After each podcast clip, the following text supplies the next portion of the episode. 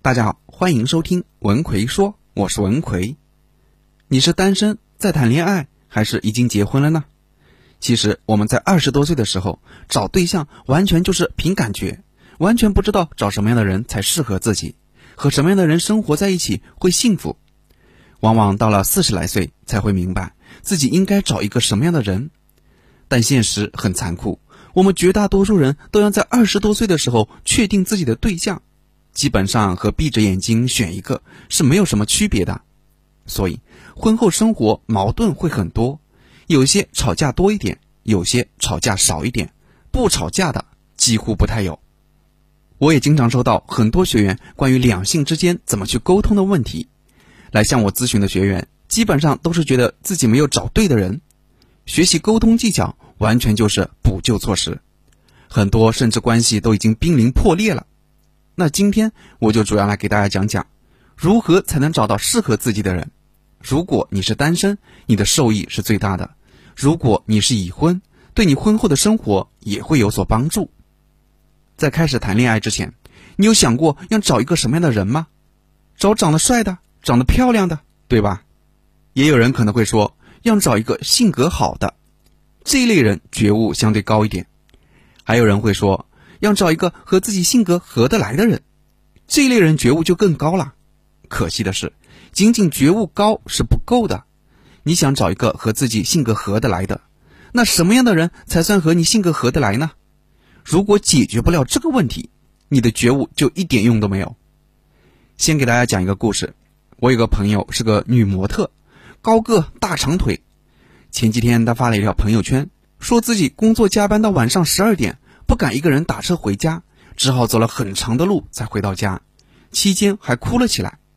他感慨自己需要有个人陪伴在身边的时候，却一个人也没有。看到了这里，我就知道他失恋了，因为在此之前，他在朋友圈发过一组微信聊天的截图，是他和男朋友的对话，大概内容就是，他作为一个模特。要经常去参加活动、走秀、拍照，而她的男朋友却不希望她经常穿着性感的衣服，让别的男人去拍照。她不知道怎么选择，既不想得罪男朋友，又不想违背自己的意愿，就把他们两个人的对话发出来，向大家征求意见。那个时候，我就觉得他们可能很快就要分手了，因为他们似乎已经无法适应彼此的生活了。生活方式没有对与错，只有合适不合适。所以，很多人说要找一个和自己三观和习性相似的人结婚，这是有一定道理的。当我们刚开始喜欢上一个人的时候，满脑子都是花前月下、卿卿我我的浪漫生活。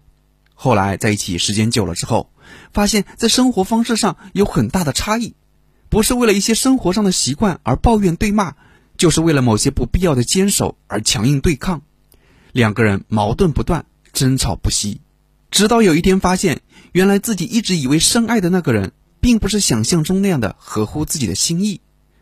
但都已经相处了这么久了，有感情了，我们往往会不愿意放弃，但又接受不了对方的生活方式，怎么办？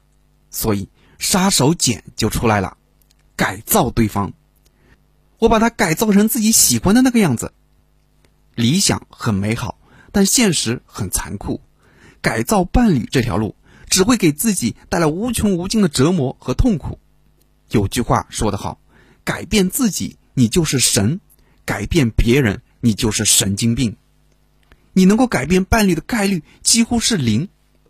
两个人相处的和不和谐，不取决于你对我有多好，我为你付出多少，而是取决于我们能不能跟对方那种不好的生活方式和平共处。在我们看来，就是伴侣的缺点。这些缺点就像一只拦路虎一样，拦在你们的生活前面。别人的缺点对我们来说是这样的，我们的缺点对别人来说也是一样的。所以你在选择对象之前，你有认真想过这一点吗？我估计百分之九十九的人都没有想过。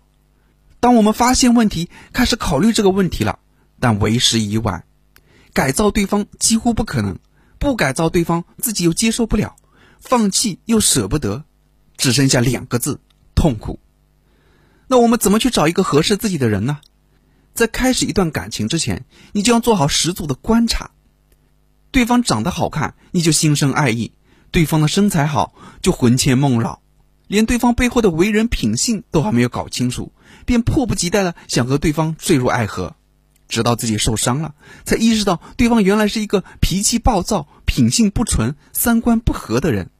所以在恋爱开始之前，你一定要考虑一下下面这些问题：你的生活方式能够和对方的生活方式相适应吗？你的缺点会对伴侣造成哪些不好的影响呢？你喜欢的那个人，他性格上的缺点，你是否有足够的了解呢？你可以跟这个缺点一起生活吗？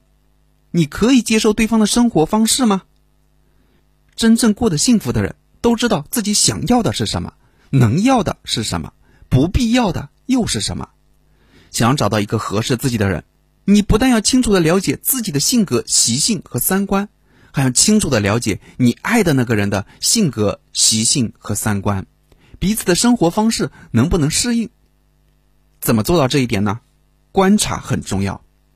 首先，从生活上观察对方，观察对方对于生活的态度，以及在生活中的各种行为习惯。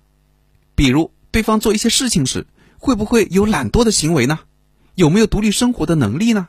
等等，把他的生活情况观察清楚了，你再考虑是否和自己合得来。如果这个男生平时就喜欢把臭袜子乱扔，你就不要指望他婚后会把臭袜子收拾好，你接受得了吗？其次，从言谈举止上观察对方，通过观察对方的言谈举止，我们就会发现对方是一个什么样个性的人。比如，对方喜欢对别人评头论足，喜欢幸灾乐祸，喜欢讽刺别人，抬高自己等等，都可以体现出对方的个性。让你更了解对方的为人品性，这种为人处事的品性，你接受得了吗？最后，通过对方对待某些事情的脾气秉性来观察对方，比如这个人遇事是否容易冲动呢？会不会因为一些小事发脾气呢？面对服务员时或出了一些小争议时，会怎么表现自己的态度呢？温和对待还是粗鲁责骂？通过对待事情时的表现来判断对方的思想和处事方式，这样的人，你是否愿意跟他一直生活在一起呢？当然，刚开始的时候，人总是善于伪装的，所以不要怕，多跟对方出来相处，大家多经历不同的事情和场合，你就会知道对方是什么样子了。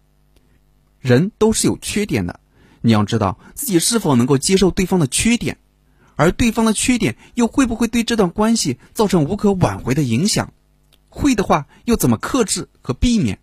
这种思考非常的重要。把这些问题想清楚了，你就更容易找到适合自己的人。有句话说得好：“男人最重要的是肩膀，女人最重要的是眼光。”对于男生来说，选择另一半之后，就要担起应有的责任，为了家而奋斗努力。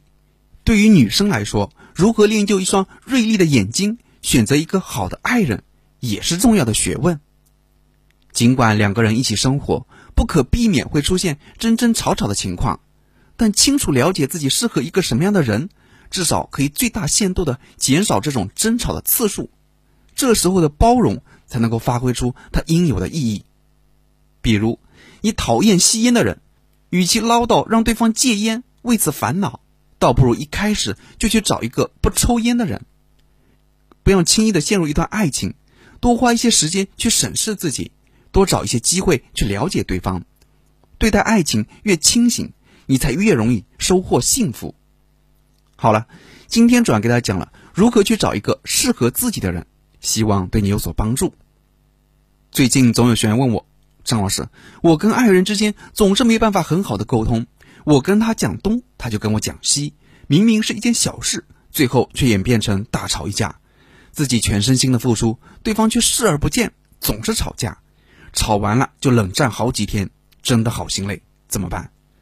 我们在工作中需要沟通技巧，爱人之间的沟通也是需要技巧的。